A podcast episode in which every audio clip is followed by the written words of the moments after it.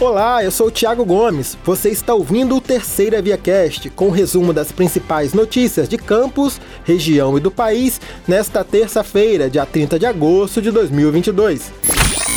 Há exatos 33 dias das eleições gerais de 2022, o jornal Terceira Via traz um levantamento completo dos eleitores aptos a votar no dia 2 de outubro.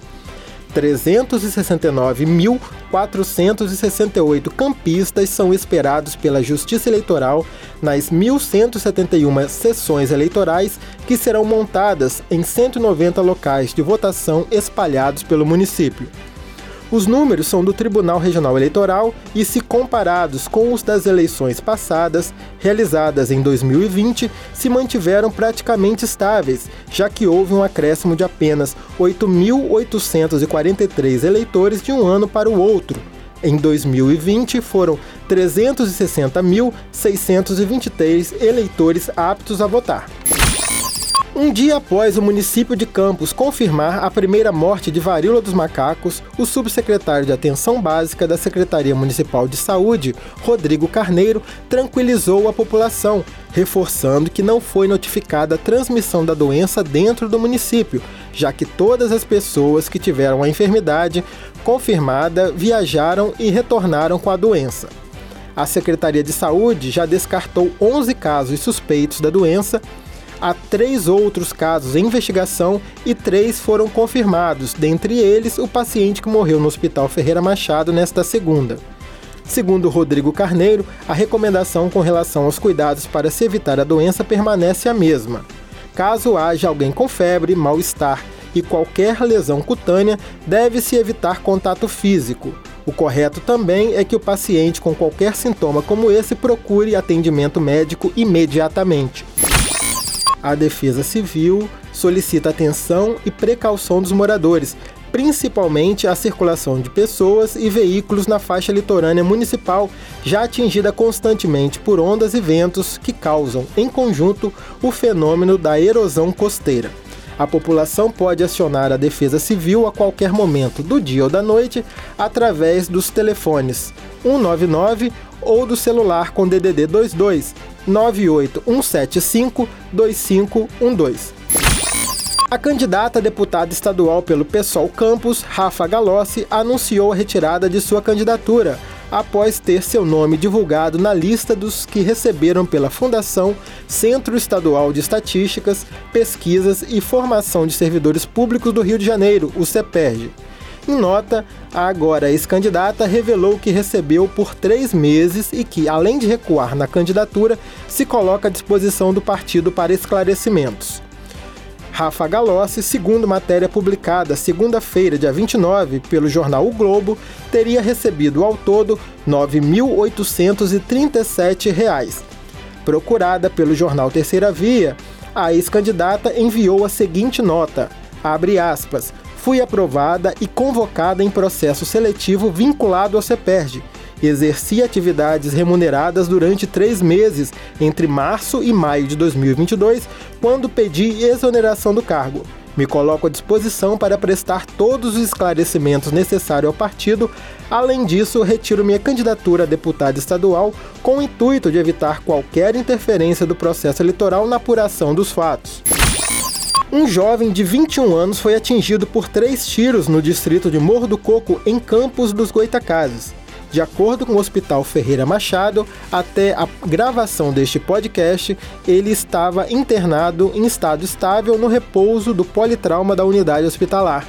Segundo informações da Polícia Militar, a vítima estava a caminho da casa de um parente quando foi surpreendida por vários disparos que atingiram braço, perna e costas. Ainda não se sabe a autoria ou motivação do crime. O caso foi registrado na 146DP em Guarulhos. Trabalhadores que ainda não movimentaram a quantia de mil reais referente ao saque extraordinário do Fundo de Garantia por Tempo de Serviço, o FGTS, podem solicitar o valor até 15 de dezembro. Atenção ao prazo. O pedido pode ser feito pelo aplicativo FGTS, disponível pelos telefones e dispositivos móveis dos sistemas Android e iOS. De acordo com a Caixa, cerca de 9 milhões e 200 mil em recursos do saque extraordinário não haviam sido movimentados por trabalhadores até o início do mês. Também, segundo a Caixa, o saque extraordinário foi gerado de forma automática para todos os trabalhadores que têm conta do FGTS com saldo, mediante um calendário que o banco divulgou no começo do ano. O saque foi sendo feito conforme a data de aniversário. O IPEC, ex-IBOP, divulgou sua nova pesquisa presidencial. Os resultados de Lula, do PT, e Jair Bolsonaro, do PL, foram os mesmos da pesquisa anterior, em 15 de agosto. 44% para o petista e 32% para o presidente.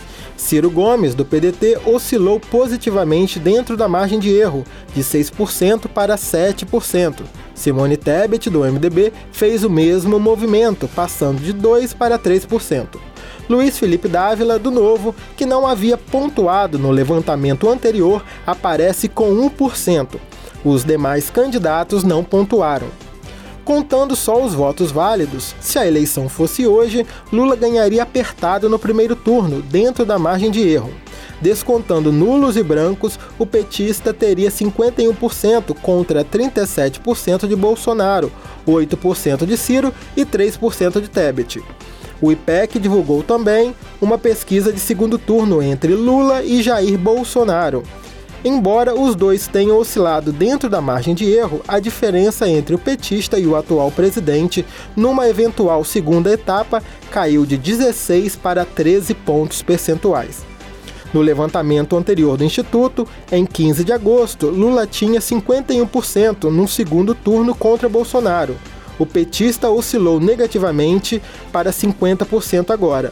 O presidente, por sua vez, tinha 35% duas semanas atrás e oscilou positivamente dois pontos para 37%. O IPEC ouviu 2 mil pessoas em 128 cidades brasileiras entre os dias 26 e 28 de agosto. A margem de erro é de dois pontos percentuais, para mais ou para menos. Mais de 30 opções de pratos serão comercializados durante o décimo Festival de Petiscos, que começa nesta sexta-feira no Farol de São Tomé. 14 estabelecimentos comerciais se reunirão em uma estrutura montada próxima à área da Marinha. Entre os participantes estão restaurantes, loja de doces, açaiteria e confeitaria. O evento, realizado entre os dias 2 e 4 e 7 e 11 de setembro, é uma realização da Associação de Hotéis, Restaurantes e Comércios Similares de Farol e da Prefeitura de Campos. A entrada é franca e os pratos terão preço unitário de 25 reais.